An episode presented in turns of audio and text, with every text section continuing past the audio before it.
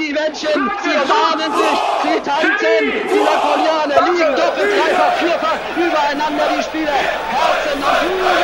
Bisher nur ein Spieler in Europa, der jemals zugegeben hat auf den Fußballplätzen, er ist schwul. Die Welt zu Gast bei Die Polizei fordert Sie auf, diesen Ort zu verlassen und sich in Richtung Stadion zu begeben. Wie sieht es denn aus in Sachen Sicherheitsmaßnahmen? Wir haben derzeit den Sachstand, dass wir 26 Polizeibeamte müssten hart durchgreifen, um die Situation Der Feind ist nicht der Neger in der, in der Bundesliga, sondern der Feind ist der, der das ermöglicht. An sich bin ich, äh, bin ich gegen Damenfußball. Ihr spielt gegen eine Mannschaft der Reaktion. Der steht nicht im Abseits! Du blinder Linienrichter! Du Blindmann! Verdammt nochmal! Attention, c'est la danse du coup de boule. Coup de boule, coup de boule. Coup de boule à droite. Coup de boule, coup de boule. Coup de boule à gauche. Allez les bleus,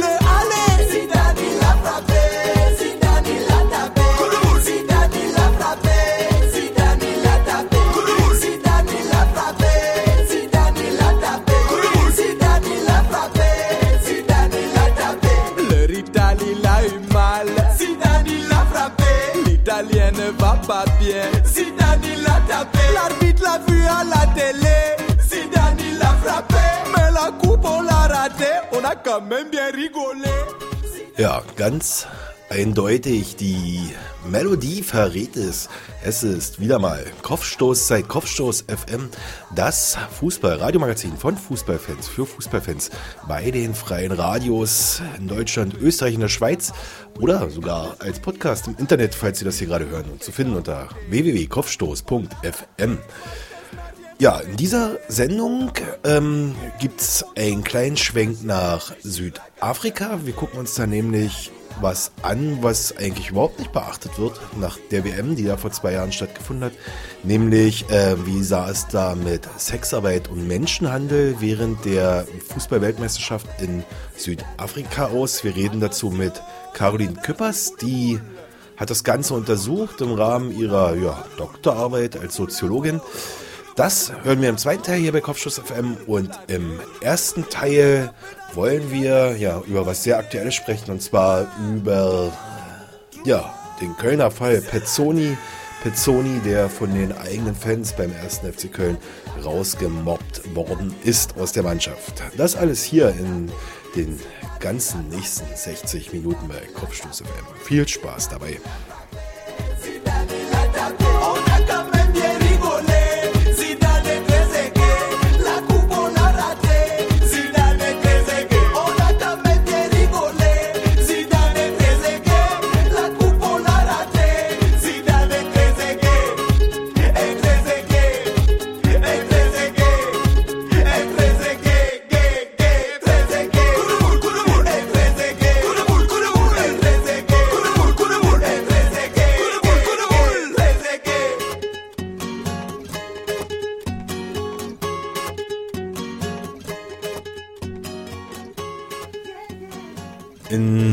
Leipzig, Dresden, Chemnitz gibt es ja immer wieder das Bild von Fußballfans in den Medien serviert, dass die Leute abschrecken soll. Ewig Gestrige werden sie genannt oder das sind keine Fans und andere Kommentare. Das bekommen wir immer wieder via Fernsehen und Radio zu hören.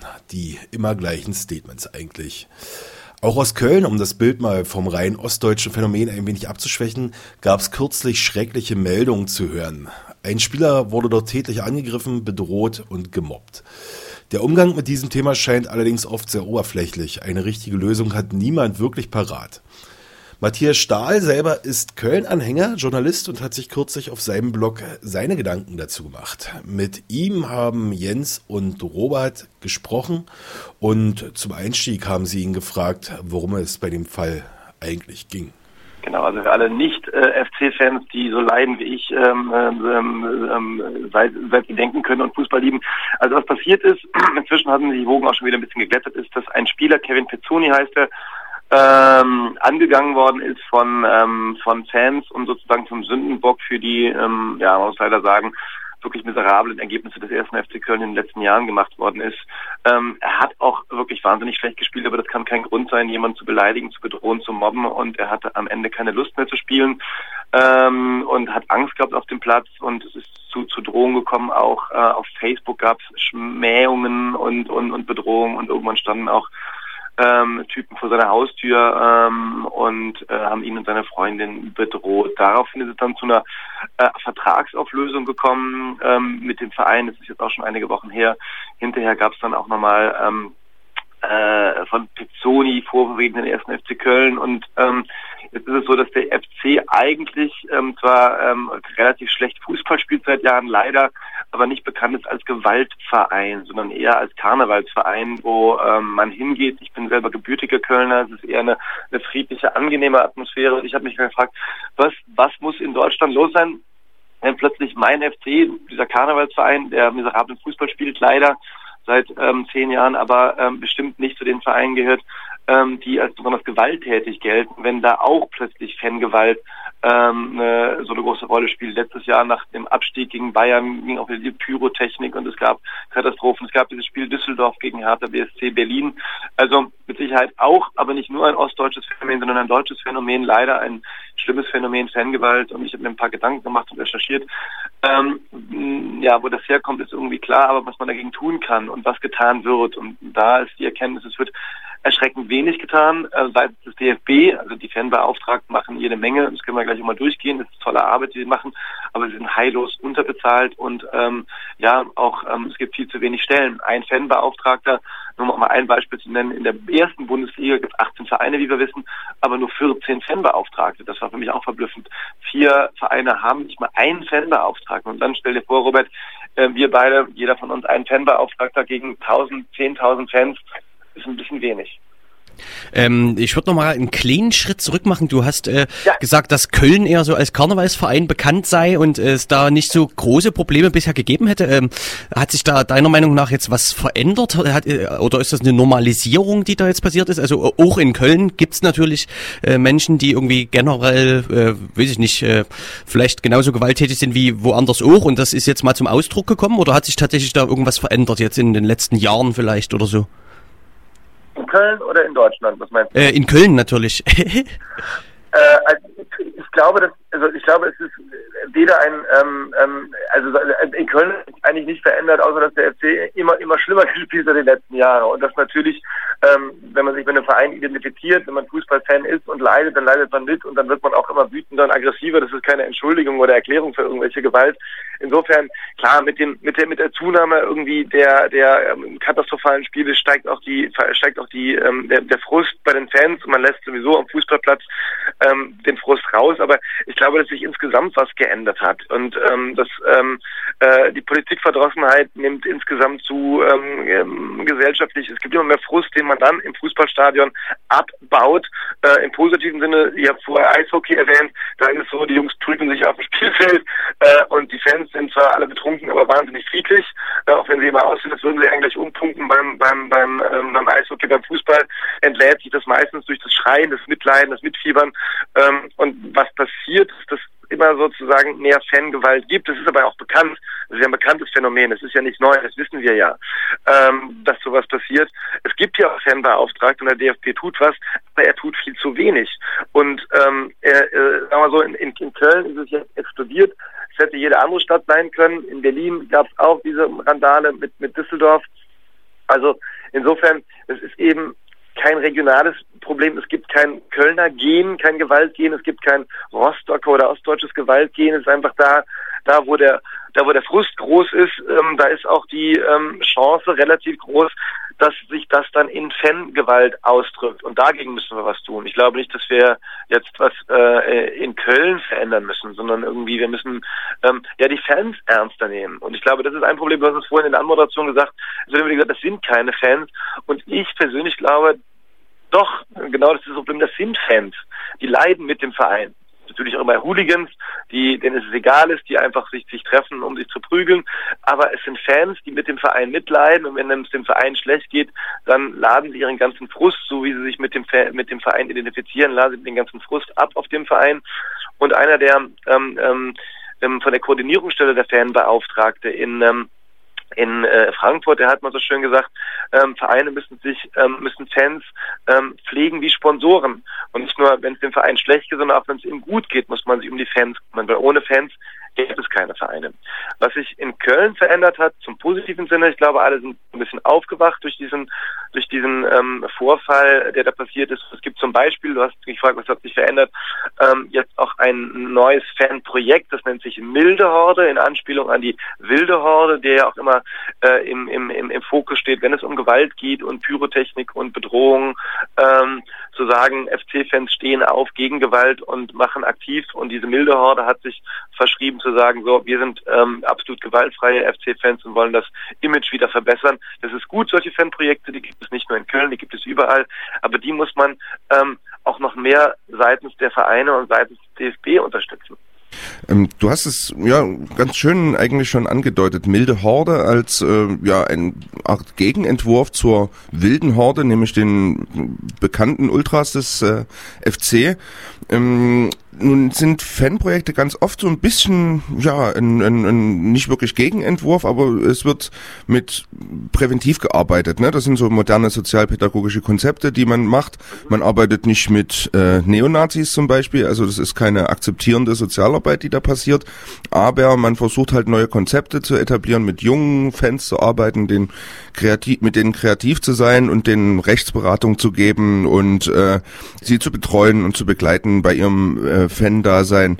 Ähm, nun stelle ich mir allerdings immer wieder die Frage, wie geht man denn nun mit den Leuten um, die jetzt scheinbar schon diese Schwelle überschritten haben und äh, auf einem auf einer Ebene der Gewalt unterwegs sind, äh, auf der man sie scheinbar auch gar nicht mehr äh, greifen kann, weil ganz oft wird natürlich dann auch der Vorwurf laut, naja, die Fanprojekte, die gibt's ja jetzt, gemacht haben die jetzt auch nichts. Äh, die, die Fans, die sind immer noch äh, unterwegs und gewalttätig und das wird dann ganz oft irgendwie den Fanprojekten sogar in die Schuhe geschoben. So, das ist so ein ganz kruder Umkehrschluss. Wie geht man denn mit den Leuten um, die derart radikalisiert sind, dass sie Spieler angreifen tätlich? Du, also ja, ähm, ich glaube, da müssen wir nochmal einen Schritt zurückgehen, nämlich uns die Fanprojekte angucken. Wobei ich da gleich nochmal einschränkend äh, anmerken muss, ich bin jetzt nicht der absolute Fan-Experte. Ich bin Fan, ich bin Journalist, ich bin ähm, Chefredakteur dieses Debattenportal Sagt was. Wir kooperieren mit Carta und ich habe mich damit beschäftigt intensiv. Aber ähm, das kann man dann auch nochmal die Fanprojekte selber fragen, wie sie das sehen. Ich glaube, dass das große Problem ist, was du gerade völlig zu Recht angesprochen hast, Robert, ist, ähm, die sind einfach völlig unterbesetzt. Da ist ein Fanbeauftragter, der sich um die gesamten Fans eines Vereins kümmern muss. Ja, ähm, maximal, und der hat teilweise nur eine Teilzeitstelle. Wie soll der das schaffen? Das geht gar nicht. Eben, dann wird den Fanprojekten vorgeworfen, sie tun nicht zu, äh, sie tun nicht genug. Wie sollen sie das denn machen? Wie soll denn ein einziger Fanbeauftragter mit Tausenden ähm, oder Hunderten ähm, von, sagen wir mal, ähm, ja, schwierigen Fans umgehen? Wenn man alleine mal in der Kneipe war und da fünf Besoffene vor sich hat, dann weiß man, wie schwierig das ist mit fünf. Ja, das sind 500 oder 1000. Ähm, wenn man sich die Zahlen anguckt, das klingt erstmal gut. Der DFB sagt, wir geben 60.000 ähm, für jedes Fanprojekt bis zu 60.000 in jede Stadt, die ein Fanprojekt ähm, äh, sich vornimmt. Und jetzt kommt das große Aber. Diese 60.000 gibt der DFB nur, wenn die Kommune und das Land jeweils auch nochmal 60.000 dazugeben. Das ist dann zwar eine Summe, mit der man eine Stelle finanzieren kann und ein Büro, 180.000, aber viele strukturschwache Regionen, nicht nur im sogenannten Osten. Ich finde es immer ein bisschen schwierig mit dem Osten und dem Westen und, und so. Ähm, Berlin liegt auch im, ähm, im Osten, aber egal, das ist ein anderes Thema. Also ne, das sogenannte Ostdeutschland, die neuen Länder, ähm, da ist ja, oder auch im, im, im, im sogenannten Westen gibt es das auch, im Rheinland, strukturschwache Regionen, da können sich Land und Kommunen diese 60.000 einfach nicht leisten oder wollen sich nicht leisten und es gibt kein Fanprojekt. Insgesamt werden ganz Deutschland, was schätzt du, wie viel ausgegeben werden im pro Jahr für, für Fanprojekte? Wenn man sich kann ich schwer schätzen, ja alleine 40 Millionen für einen Spieler ausgibt. Ich habe es mal zusammengerechnet, 5 Millionen.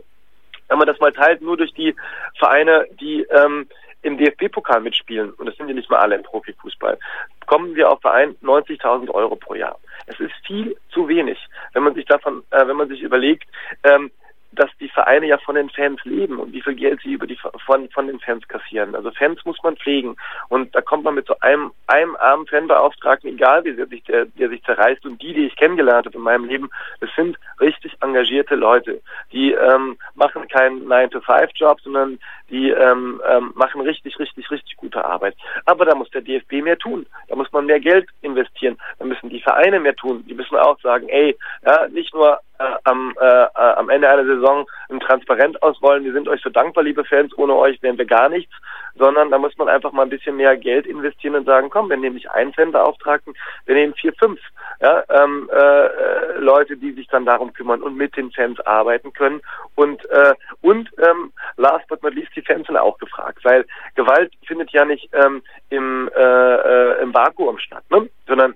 Stadion wissen wir beide, dicht gedrängter Raum, da stehen die Leute nebeneinander und eng, da passiert was. Und ähm, die friedlichen Fans sind aus meiner Sicht auch gefragt, da noch früher einzugreifen und zu sagen, wenn da einer rechte Parolen schreit oder mit Pyrotechnik, was ja auch gefährlich ist, rumhantiert oder gewalttätig wird oder ein Spieler mobbt äh, oder oder oder einfach zu sagen, stopp, ähm, wir wollen es nicht und ihn einfach selber rausschmeißen. Also ich glaube, auch da können die Fans noch viel, viel, viel mehr tun als das derzeit passiert und immer auf die anderen zeigen. Ich glaube, also so DFB, Vereine und Fans, wenn die ähm, wirklich da mehr zusammen machen würden, könnte man dieses unselige Phänomen äh, Fangewalt in Deutschland vielleicht irgendwann dann auch ad acta legen und nicht diese idiotischen Ideen, ähm, die äh, der neue DFB-Präsident jetzt hat, zu sagen, äh, Niersbach, äh, wir schaffen die Stehplätze ab. Stehplätze, das ist Kult, das ist Kultur, ähm, das kann es nicht sein.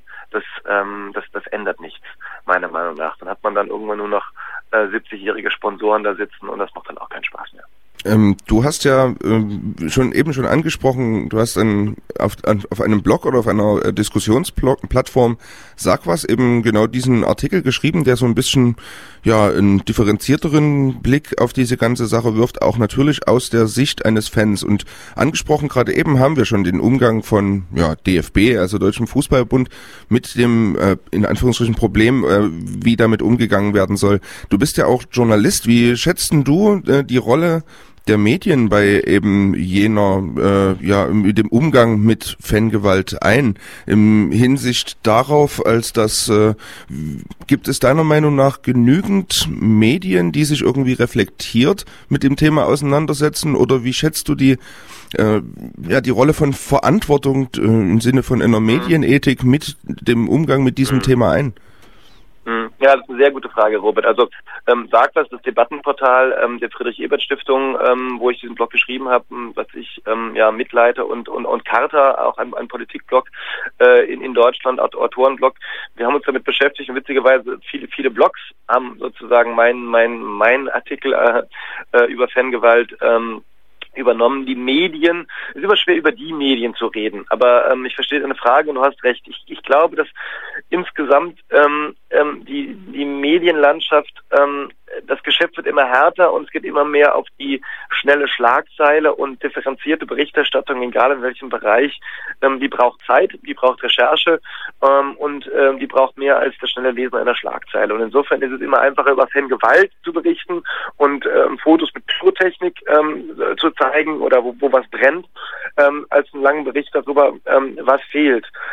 Und ich glaube insgesamt, dass die Medien da also die Medien immer in Anführungsstrichen, weil es ist schwierig, ähm, von den Medien zu reden, ist auch wieder ein bisschen pauschal, ähm, schon mehr tun könnten und nicht nur über die Fangewalt berichten, sondern auch mal berichten sollten, wie wenig für, für, für Fanarbeit getan wird. Das findet man dann in Fachblättern, Elf Freunde, auch schon mal im Kicker oder so. Oder ähm, einmal im Jahr, wenn dann diese Koordinierungsstelle für Fanprojekte in Frankfurt ihren Jahresbericht vorstellt, dann gibt's dann auch ähm, äh, äh, so kleine Berichte in Frankfurter Allgemeinen, Frankfurter Rundschau, Süddeutsche etc. etc. Aber insgesamt wird es wenig thematisiert. Es ist halt, äh, es ist nicht wahnsinnig schlagzeilenkräftig sagen, ähm, ähm, da gibt's ein Fanprojekt, was was ähm, was ähm, unterbezahlt ist. Also ich glaube aber auch da ähm, sind, sind alle gefragt, die Medien sicherlich auch. Und ähm, es ähm, gibt mir ein bisschen Hoffnung, dass da so ein neuer Markt entsteht. Ähm, das sage ich jetzt nicht, weil ich selber ein so ein Debattenportal leite, des Online-Journalismus in, in den USA die ja immer auch ein bisschen Vorreiter und Vorbild sind, was Entwicklung angeht, gibt es das schon länger. Huffington Post ist das berühmteste Beispiel, wo ähm, ein Blog es geschafft hat, zum ähm, amerikanischen Leitmedium zu werden, also äh, on, on, ein Online-Magazin. Und ähm, da sehe ich ähm, eine positive Entwicklung auch. Ähm, ähm, ja, dass äh, der Online-Journalismus, auch der ähm, freie oder marketingfreie von, von Leuten, die einfach ähm, was zu sagen haben, was zu erzählen haben, dass das mehr wird, ähm, dass ähm, ein stiftungsfinanzierter oder ein unabhängig finanzierter Online-Journalismus auch in Deutschland ähm, vielleicht ähm, Fuß fasst, wo dann solche Themen eben anders differenzierter, ähm, äh, hintergründiger aufgenommen werden. Freie Radios, ähm, du leitest auch eins, ähm, das ist, ähm, da passiert was und das stimmt nicht positiv. Wir, wir, wir, wir unterhalten uns gerade darüber, ist auch wichtig.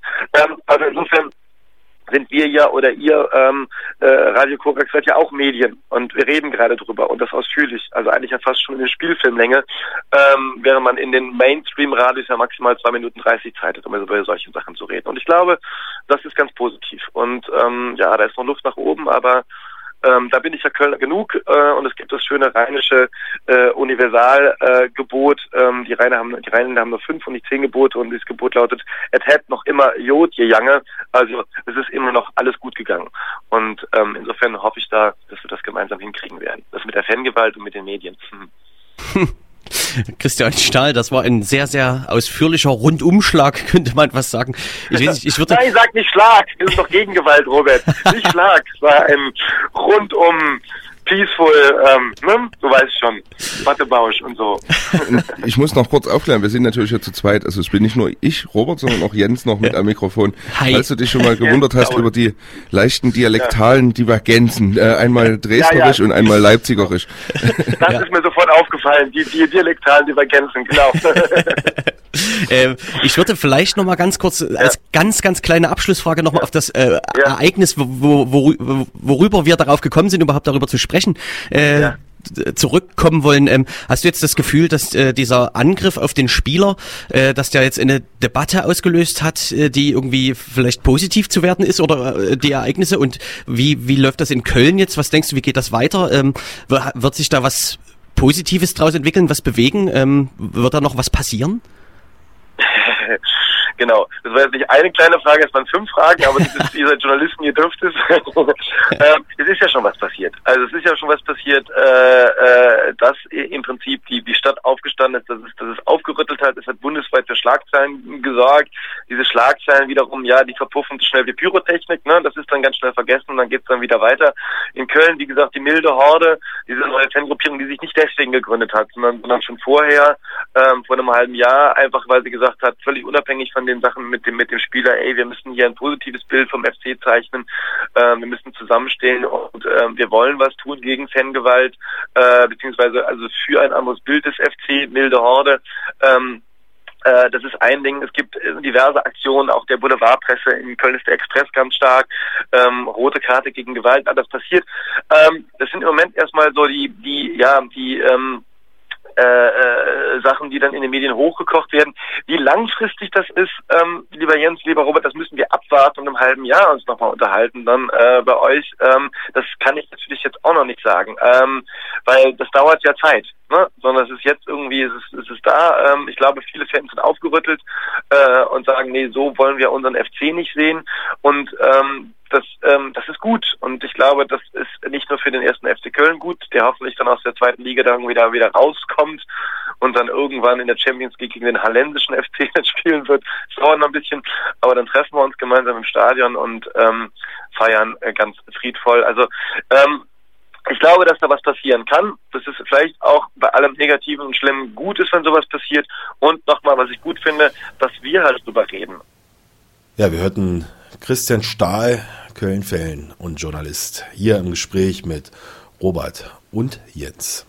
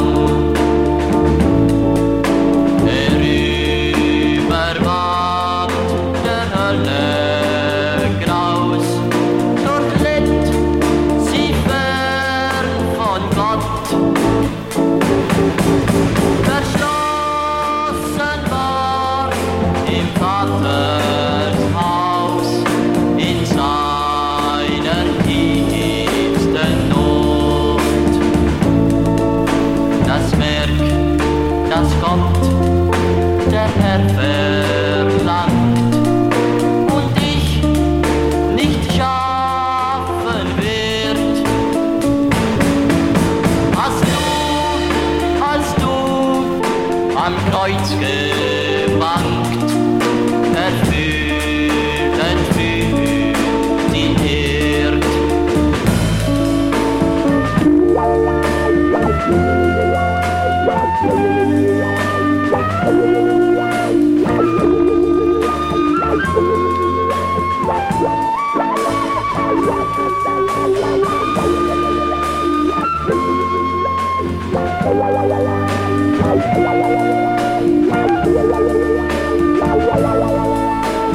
Du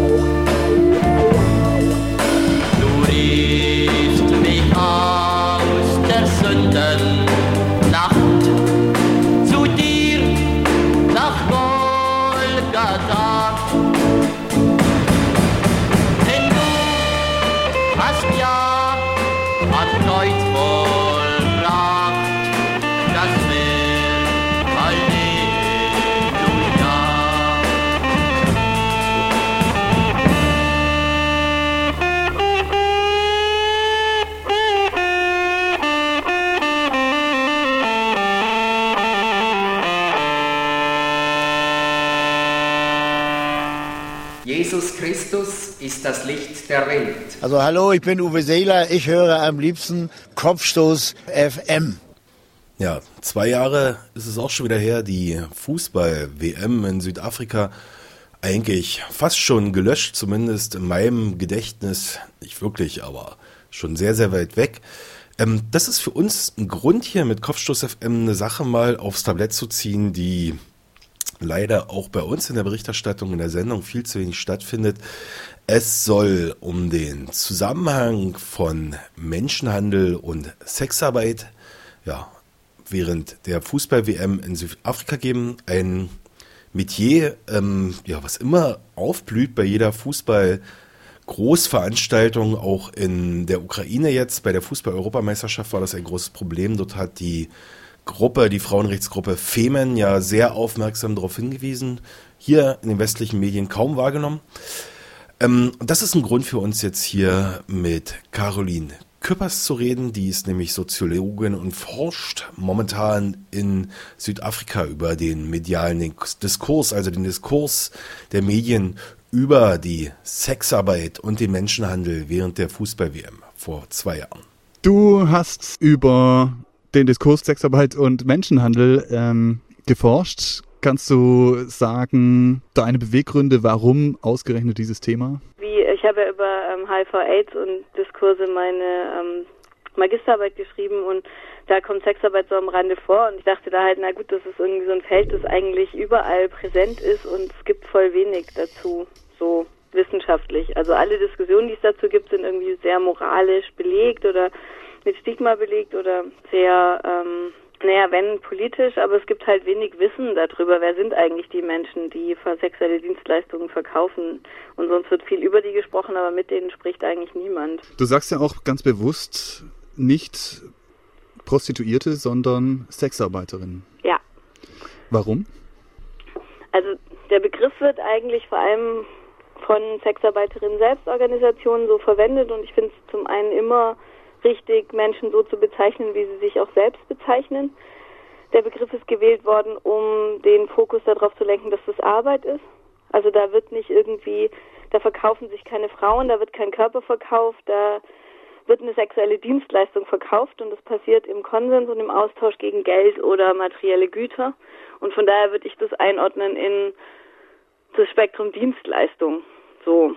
Und das finde ich auch wichtig, das zu akzeptieren oder erstmal so zu sehen, dass da Menschen sind, die sich unter was für geringen Möglichkeiten auch immer sich trotzdem entschieden haben, genau so ihr Geld zu verdienen. Und eben genau das, finde ich, liegt halt mehr in diesem Begriff drin, weil Prostituieren heißt quasi ja auch in dem Fall, steht oft für sowas wie sich verkaufen. Das gilt für andere Berufe ja wahrscheinlich auch, ne? So, ich kann nie hundertprozentig das machen, was mir total entspricht. Und daher sind es immer Abstriche. Daraus höre ich schon so ein bisschen, dass du ähm, ein bisschen dem herrschenden Diskurs über Sexarbeit und Menschenhandel während der Fußball-Weltmeisterschaft in Südafrika ein bisschen widersprichst. Ähm, kannst du vielleicht ein bisschen erzählen, wie ist denn der Diskurs über Gut, ich meine, da Thema? ist es auch wieder so, das ist jetzt äh, natürlich etwas trivialer, als es sich dann wirklich zeigt. Es gibt ja nicht den Diskurs, sondern es gibt viele verschiedene Diskurse darüber.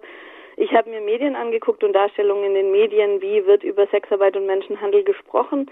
Und interessanterweise wird es oft in den Kontext gestellt mit so einem sportlichen Großereignis. Also was sehr interessant war, sowohl vor der WM 2006 in Deutschland als auch vor der WM 2010 in Südafrika, kam so eine Zahl auf, nämlich 40.000 zusätzliche Sexarbeiterinnen werden erwartet, benötigt oder was auch immer, sowohl in Deutschland als auch in Südafrika.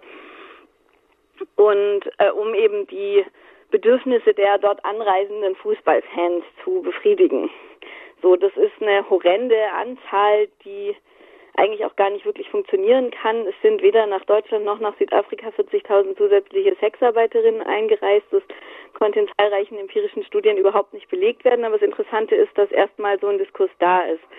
Und noch interessanter ist, dass innerhalb von relativ kurzer Zeit aus diesen 40.000 zusätzlichen Sexarbeiterinnen 40.000 Zwangsprostituierte oder gehandelte Frauen geworden sind, die über die Grenzen geschleust werden und dann in irgendwelchen Zwangsverhältnissen die Fußballfans bedienen sollen, was zum Beispiel gerade in Südafrika auch zahlenmäßig höchst problematisch ist. Da waren ungefähr 500.000 Fans da, das waren nicht alles Männer und da dann 40.000 Sexarbeiterinnen, das ist schon eine ähm, etwas schräge Relation.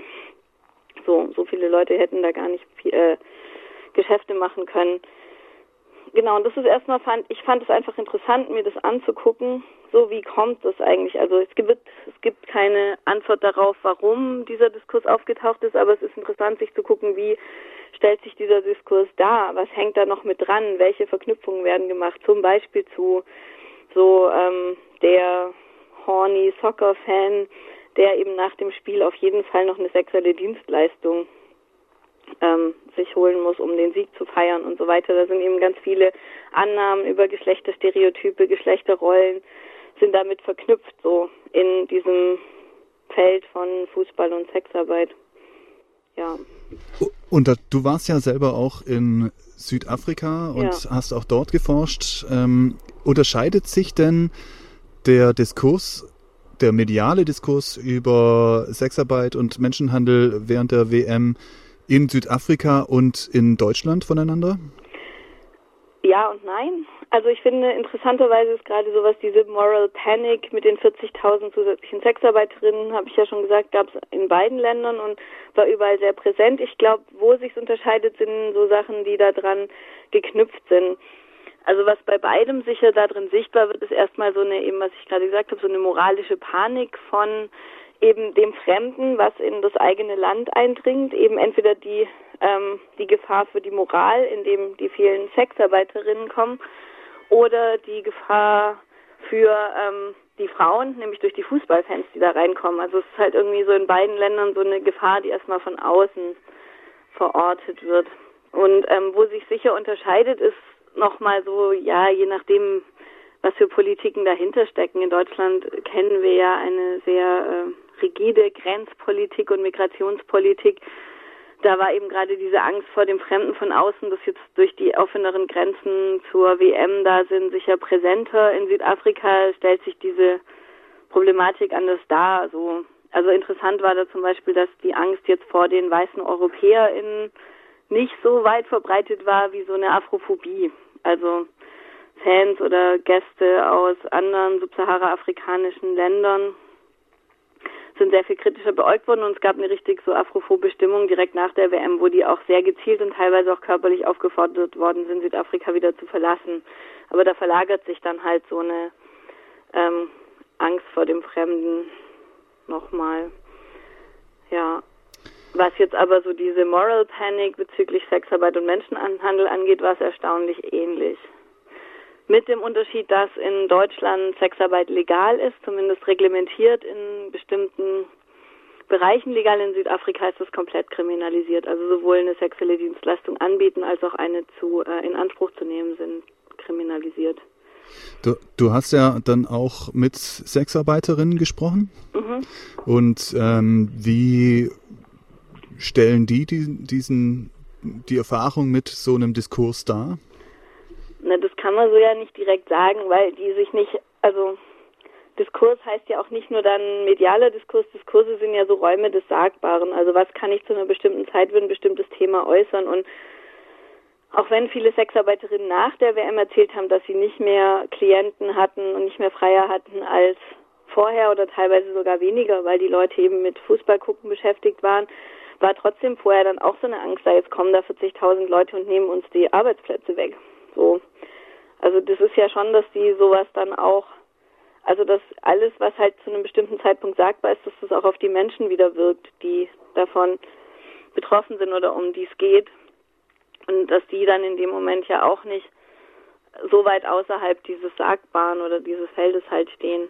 Aber interessant war, dass nach der Fußballweltmeisterschaft oder auch schon währenddessen vor allem Sexarbeiterinnen, die auf der Straße gearbeitet haben, sehr deutlich kommuniziert haben, dass sie keinen einzigen, in Anführungsstrichen, Ausländer gesehen haben. Also niemanden, der nicht eh auch so schon sich in Südafrika besser auskennt und wie sie, was weiß ich, ihre Stammkundschaft und so weiter.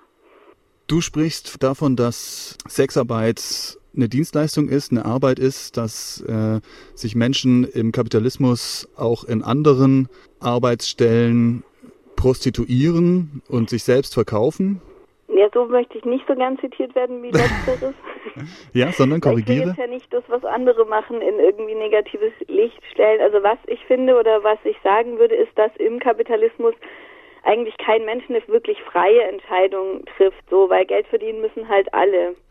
So, und ich würde das deshalb in allen Fällen und eben aber Sex, im Fall von Sexarbeit auch als eine rationale Entscheidung so bezeichnen. Von eben im Falle von Sexarbeiterinnen sicher sehr oft sehr geringen Möglichkeiten, was sonst an Optionen Geld zu verdienen da ist. Aber ich finde, inner, trotzdem haben alle Menschen zu jedem Zeitpunkt auch immer noch Optionen.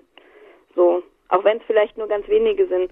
Aber auch innerhalb von diesen wenigen Optionen muss ich halt respektieren, dass Leute eine Entscheidung treffen, in dem Fall eben eine rationale Entscheidung, das und was anderes nicht zu tun und zu sagen, ich gehe eben drei Nächte in der Woche auf den Strich und verdiene da gleich viel, wenn ich sechs Tage die Woche zehn Stunden Gemüse wiege für fünf Euro am Tag. So. Und das ist keine freie Entscheidung, weil weder das eine noch das andere macht jetzt Spaß oder ist ein erfüllender Job, aber es ist eine rationale Entscheidung. Ich habe was abgewogen und ich habe eine Entscheidung getroffen. Ich glaube, so kann man das fassen. Aber ich würde jetzt ungern sagen wollen, alle Menschen im Kapitalismus prostituieren sich. Das muss vielleicht auch gar nicht rein, weil das äh, Du hast dich im Vor Vorgespräch kritisch über den Begriff Zwangsprostitution geäußert, beziehungsweise dich kritisch gegenüber die Verwendung von Zwangsprostitution bezüglich deiner Forschung mhm. geäußert. Warum? Genau, zum einen, weil ich halt, ähm, weil das finde ich, das Phänomen nicht trifft, um das es geht und weil das zwei Sachen in einen Kontext stellt, das äh, nicht sonderlich hilfreich ist. Also mit Zwangsprostitution wird eben Sexarbeit sofort immer in den Kontext Menschenhandel gestellt und umgekehrt. Und das finde ich problematisch, weil ich denke, da muss differenzierter drauf geschaut werden. Für mich hat das eine nicht zwangsläufig mit dem anderen zu tun. Und dadurch, dass es immer zusammengeworfen wird, entsteht eben auch ein sehr großes Stigma für die Leute, die in der Sexindustrie tätig sind.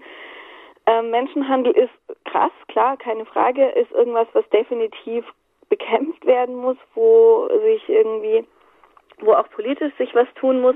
Aber Menschenhandel ist, heißt eben, Menschen werden zum Arbeiten gezwungen, sind unter sklavenähnlichen Bedingungen in Abhängigkeitsverhältnissen und das gibt es in sehr vielen verschiedenen Feldern. Also es gibt Menschenhandel in die Textilindustrie, Menschenhandel in die Minen, Menschenhandel in die ähm, was so Blumen pflücken oder Hausarbeit, äh, Domestic Care, also Pflegearbeit und so weiter und eben auch sicher die Sexindustrie. Ich will das nicht ausklammern, das gibt es auch.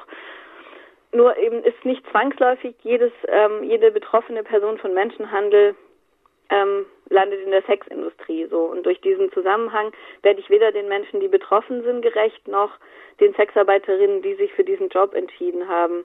So, und eben, wenn ich sage, das eine ist eine Dienstleistung und es beruht auf Konsens und auf Bezahlung, dann hat es eben mit Zwangsverhältnissen nichts zu tun, so. Von daher würde ich halt sagen, Zwangsprostitution gibt es insofern nicht, weil das ist sexualisierte Gewalt. Wenn eine Person, egal ob Mann oder Frau, zum Sex gezwungen wird, dann ist das sexualisierte Gewalt und nichts anderes. Jetzt gibt's aber äh, einige Feministinnen, die dir da widersprechen würden und sagen würden, dass jegliche Form von Sexarbeit verboten gehört, dass auch ähm, Freier verfolgt werden sollen und äh, dass sich Sexarbeit in der Mehrzahl der Fälle eigentlich nur über Menschenhandel und sexuelle Gewalt existiert. Ich kann diese Argumente zum Teil auch verstehen, weil wir eben in einer sexistischen, patriarchal strukturierten Gesellschaft leben, in der gerade über so bestimmte Verhältnisse, was Sexualität oder eben auch Macht und sowas angeht, Frauen nach wie vor in einer schwächeren Position sind. Nicht alle, definitiv nicht, aber es gibt eben Strukturen, in denen das noch vorhanden ist, so. Und innerhalb derer findet eben auch Sexarbeit statt.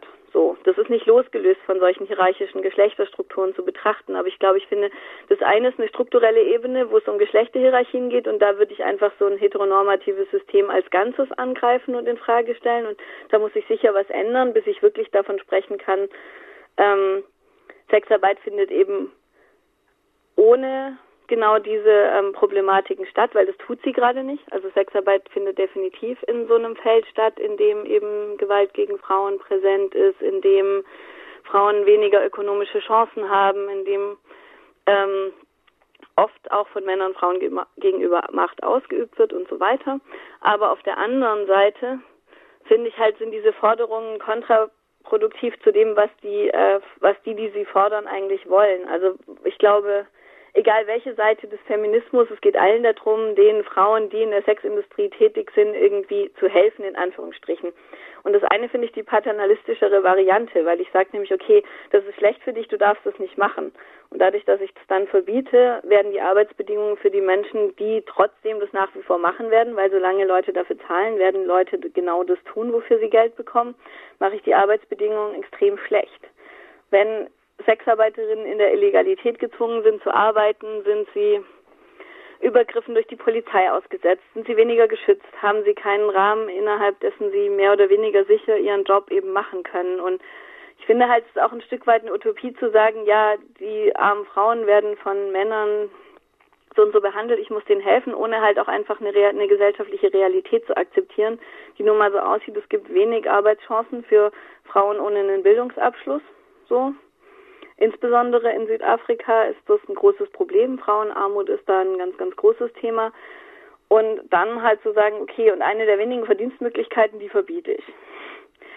Da, find, da sehe ich halt einfach einen großen Widerspruch. Und ich finde eben auch klar, ich würde in jeder, in jedem Fall so ein hierarchisches Geschlechtersystem oder ein heteronormatives System kritisieren, aber nicht auf Kosten dessen, dass ich dann Frauen die Entscheidung, die sie getroffen haben, noch in Anführungsstrichen wegnehme und sage, okay, nee, das darfst du nicht machen. There is a house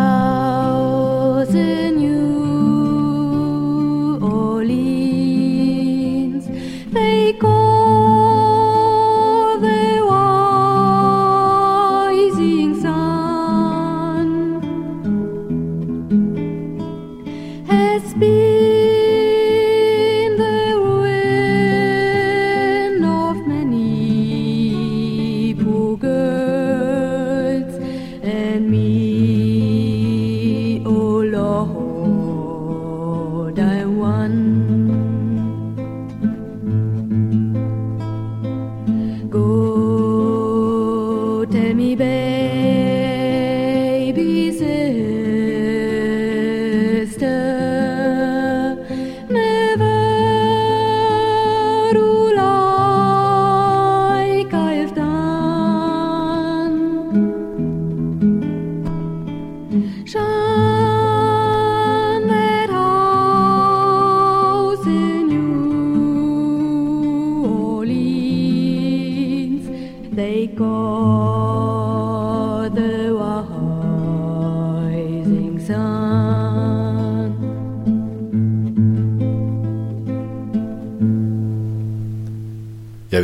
Caroline Küppers, die ist Soziologin und forscht aktuell über Sexarbeit und Menschenhandel während der Fußball-WM in Südafrika. Du würdest der Illegalisierung von Sexarbeit Ja. eher eine Legalisierung der Sexarbeit gegenüberstellen, in der Hoffnung, dass es dadurch Frauen zum einen erleichtert wird, sich selber zu organisieren und sich quasi auch ein besseren, besseres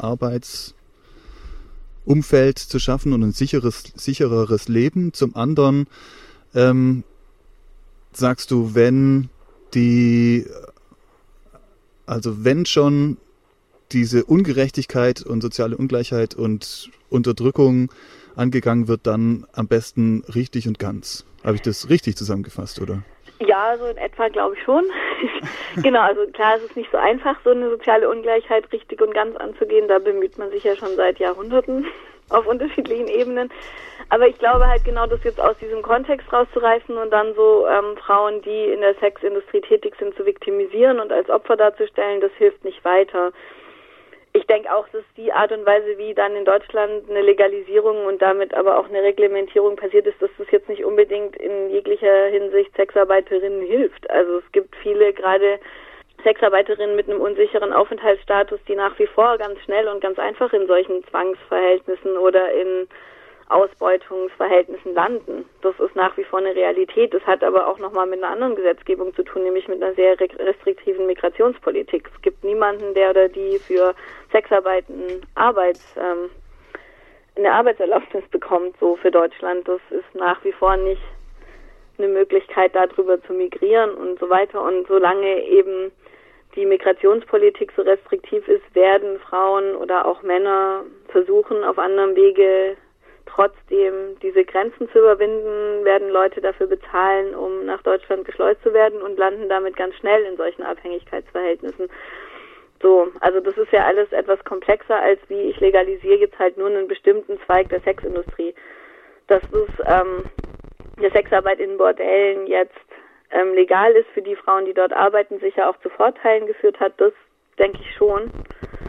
Aber das äh, heißt noch nicht, dass mit der Legalisierung, so wie das gerade in Deutschland ist, dann alles gut wäre. Und eben, wie gesagt, Geschlechterungerechtigkeiten wird es ja nach wie vor erstmal geben und die muss ich mir dann auch angucken.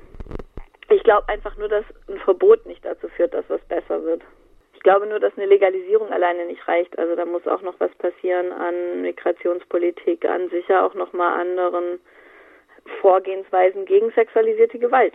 So, die bisher ja auch nicht unbedingt in dem Maße, wie es vielleicht notwendig wäre, geahndet wird.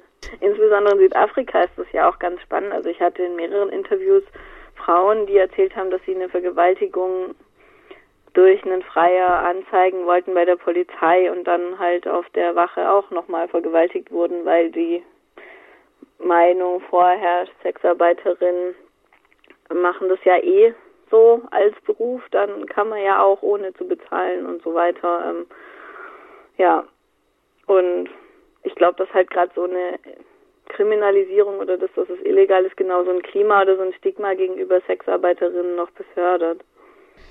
Ich finde, ich muss erstmal, wenn ich quasi irgendwelche Forderungen stelle und so weiter, mit den Leuten sprechen, um die es geht. So. Und das wird selten gemacht. Also klar, es gibt sicher auch Leute, die für ein Verbot von Sexarbeit sind, die mit Sexarbeiterinnen gesprochen haben. Das möchte ich gar nicht bestreiten. Die ziehen dann andere Schlüsse aus dem, was sie hören, so. Weil, wie gesagt, ich habe in meinen Interviews auch von keiner Sexarbeiterin gehört, bis auf eine, die in so einem Upper-Class-Bordell gearbeitet hat, dass ihnen dieser Job Spaß macht. Also keiner hat gesagt, ja, das ist mein Traumjob, den möchte ich machen und ich finde ihn gut. Aber so gut wie alle haben Geschichten erzählt wie, naja, und dann musste ich mir halt überlegen, wie bringe ich Essen auf den Teller meiner Kinder und dann gab es halt irgendwie Stehlen, Verhungern oder Sexarbeit oder eben sieben Tage die Woche in zehn Stunden arbeiten, was auch nicht sonderlich schön ist und man hat keine Zeit für die Kinder und dann war das halt die Option, die ich gewählt habe. So, sicher so ein gängiger Narrativ, der sich da durchzieht. Hm. Da weiß ich jetzt nicht, würde ich halt widersprechen, dass den Leuten dann geholfen ist, wenn ich das noch verbiete. Die eine der wenigen Einnahmequellen, Wenn man, die dies, halt da sind. wenn man dich so hört, äh, könnte man fast davon ausgehen, du hast praktisch keine Sexarbeiterinnen getroffen, die nicht freiwillig den Beruf ausgeübt haben. Naja, was ich da schwierig finde, was ist freiwillig? Das ist genau das, was ich vorher gesagt habe. Freiwillig würde ich das auch nicht nennen. So, also es gibt sicher Leute, die das freiwillig machen, die sich auch aus irgendwie einem größeren Top von Möglichkeiten dafür entschieden haben, aber freiwillig zu sagen, ja, was ich ja gerade meinte, so das ist ein guter Job, den möchte ich machen, das, das habe ich auch niemanden getroffen, sondern eben, das ist das, was ich vorher meinte mit, das ist keine freie Entscheidung, das ist halt eine rationale Entscheidung. Leute haben sich aus wenigen nicht tollen Möglichkeiten für die entschieden, die für sie, die in dem Moment die annehmbarste war. Aber ich finde genau das wichtig, trotzdem zu akzeptieren, dass das eine Handlungsfreiheit ist, die ich Leuten dann halt zugestehen muss und wo ich akzeptieren muss, dass Leute genau so eine Entscheidung treffen. Aber ich wäre weit davon entfernt, das freiwillig oder eine freie Entscheidung zu nennen, sondern eben rational. Wie würdest du das äh, einschätzen? Vielleicht als Abschlussfrage. Es gibt jetzt Frauenorganisationen, die auf Freier zugehen und sagen, es ist wichtig, dass sowas legal ist, weil Freier schon die Leute sind, die am ehesten noch Leuten aus so einer Zwangs-, also Sexarbeiterinnen aus so einer Zwangssituation raushelfen können. Ähm, auf der anderen Seite gibt's Frauenorganisationen, die sagen, nee, ähm, von mir aus legalisieren wir die Sexarbeiterinnen, aber die Freier müssen verfolgt werden. Also zu letzterem erstmal, das ist ja für die Sexarbeiterin auch nicht unbedingt eine Verbesserung. Also wenn eine sexuelle Dienstleistung zu kaufen illegal ist, dann bleibt das Ganze ja trotzdem in einem irgendwie illegalen Bereich. Also es ist in Schweden ja auch der Fall, da ist es oft so, dass Sexarbeiterinnen nicht die Möglichkeit haben, eine Wohnung zu mieten oder so, weil dann sonst der Vermieter der Zuhälterei angeklagt werden kann. Und es macht Arbeiten für Sexarbeiterinnen auch enorm schwer. Und eben auch so dieses nicht die Zeit haben, in Ruhe zu gucken, passt mir dieser Typ, will ich mit dem mitgehen, so was jetzt in den besseren Bordells schon einfach immer eine Möglichkeit ist für Sexarbeiterinnen sehr deutlich äh, zu sagen, mit dem gehe ich mit und mit dem nicht, was ja auch sowas zu einer Sicherheit beiträgt. Von daher würde ich jetzt sagen, nur auch wenn das schon mal gut ist, der erste Anspruch nicht die Frau oder der Mann, der oder die diese sexuelle Dienstleistung verkauft, ähm, zu kriminalisieren, denke ich, dass auch mit der Kriminalisierung von Freiern dem nicht weitergeholfen ist. Ähm, zumal ohne, dass Leute dafür zahlen könnten, Sexarbeiterinnen sich jetzt nur auch nicht von ihrem Job ernähren. Ähm, von daher, ich würde auf jeden Fall dem zustimmen, dass es wichtig ist, auch auf Freier zuzugehen. Ich würde dem widersprechen, dass Freier die sind, die am ehesten dafür sorgen könnten, dass Menschen, die zum Arbeiten in der Sexindustrie gezwungen werden, also quasi permanent sexualisierte Gewalt erfahren, dass die da entdeckt werden. Also es kann zum Teil sicher passieren, da schwingt aber auch ganz viel so eine Retterfantasie mit, die oft da ist, so ein sehr heteronormatives Bild von irgendwie der Prinz Charming rettet die, rettet die ähm, Sexarbeiterin, dieses Pretty Woman Thema so, sondern, also das, das kann sicher auch mit dazu beitragen, aber ich würde eher sagen, dass gerade in einem Feld, wo das komplett legalisiert ist, zum Beispiel in Neuseeland ist es so, dass ähm, Sexarbeit komplett legalisiert ist, da fällt es unter das Arbeitsrecht. Da herrscht dann auch teilweise eine sehr gute Zusammenarbeit zwischen Sexarbeiterinnen und Polizei, wo ich denke, dass eher Sexarbeiterinnen selbst die sind, die mitkriegen, wenn Leute unter Zwangsverhältnissen zum Arbeiten gezwungen werden, weil man sich ja irgendwie auch untereinander kennt. Und ich glaube auch, dass durch eine Legalisierung so ein, dass äh, da sicher die Möglichkeit gäbe, dass, dass da mehr Zusammenarbeit ist und dass da auch dafür mehr gesorgt werden kann, dass solche Fälle aufgedeckt werden.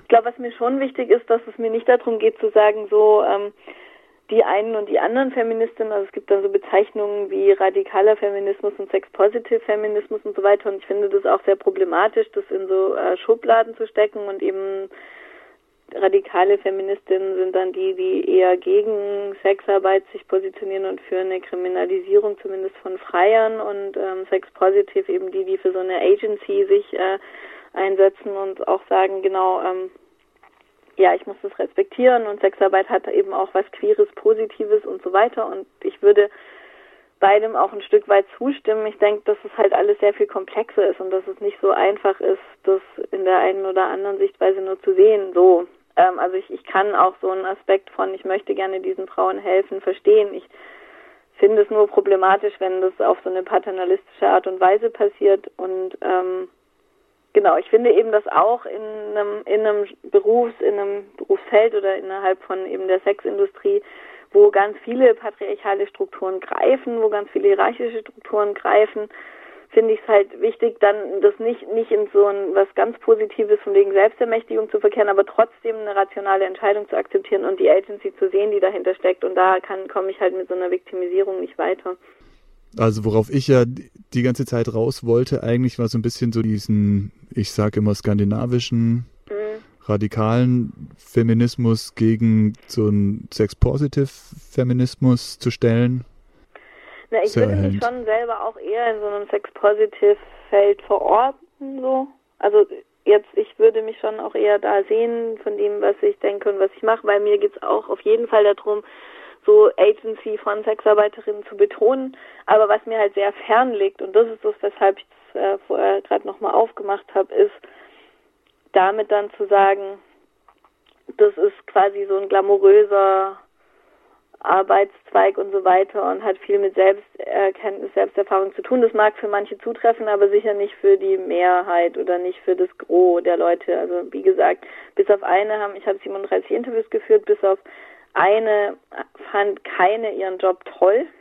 So, auch die fand jetzt ihren Job nicht toll, aber fand ihn gut oder okay und hat gemeint, this is as good as it gets for me und sie will nichts anderes machen und bei allen anderen war das nicht so und trotzdem, und das finde ich halt das Wichtige, trotzdem haben sie sich irgendwie dafür entschieden und trotzdem machen sie das jetzt eben lieber als sieben Tage die Woche zehn Stunden zu arbeiten für den gleichen Lohn. Und das finde ich ist halt eine Entscheidung, die muss ich respektieren. Und das finde ich wichtig. Okay.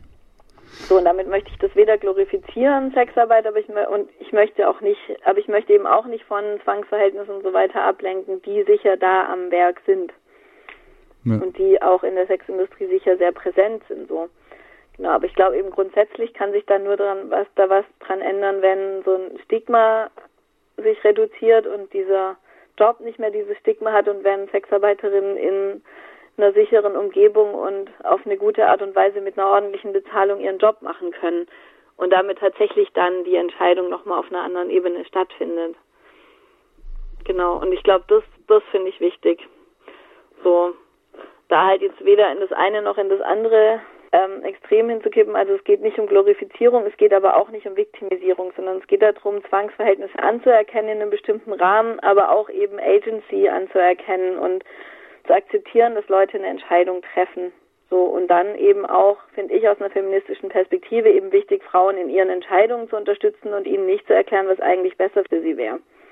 Weil das hat was sehr Paternalistisches und das ist eben genau mit der Kriminalisierung von Sexarbeit passiert genau das ich entscheide für andere, was für sie besser wäre, aus einer wohl und viel besser situierten Situation heraus, aus der ich ganz leicht sagen kann, dass das doch niemand machen muss.